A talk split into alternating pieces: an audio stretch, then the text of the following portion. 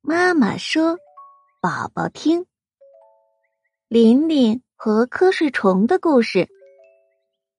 夜黑黑的，琳琳爬上门前的草垛，向夜空望去，没有月亮，只有星光。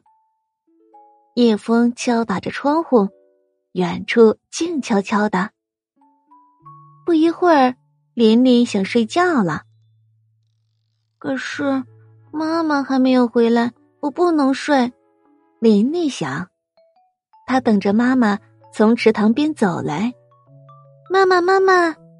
琳琳突然叫起来，她看见一个黑影。喂，你是谁？黑影到了眼前，琳琳才发现那不是妈妈。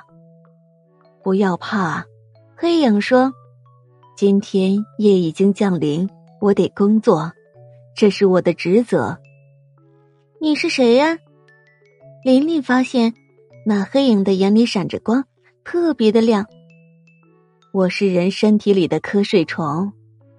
瞌睡虫，我不要你走开！琳琳惊讶的望着黑影。不要不行，今天是我值班，不然妈妈会骂我的。瞌睡虫很为难。嗯，你也有妈妈？琳琳来了兴致，是啊，瞌睡虫说：“每到夜晚，我就会跳到人的身上打呼噜。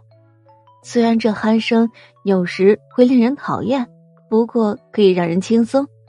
第二天早晨，人才能更好的学习工作。”那那，琳琳用商量的口气问：“瞌睡虫，你先待会儿行吗？今天是我妈妈的生日。”我做好了饭，等妈妈回来一块吃，要不我会很难过的。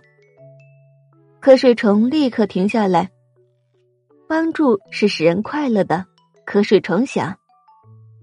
这时候，琳琳又看到一个黑影，一边踉跄着，一边嘟嘟嘟的吹着笛子，嘴里大声的喊着：“大家动作要快点要上班了。”那是我妈妈。瞌睡虫对琳琳说：“你得卧倒，趴在草垛上，一会儿妈妈就来检查了。”琳琳刚趴下了不久，就听到哭声。她循声望去，看见一只萤火虫打着灯笼，在草堆前嘤嘤的哭泣着。“我要睡觉。”萤火虫说，“昨晚熬了通宵，替伙伴们照亮道路。”累得我眼睛酸疼，我要休息。你睡觉还哭什么呢？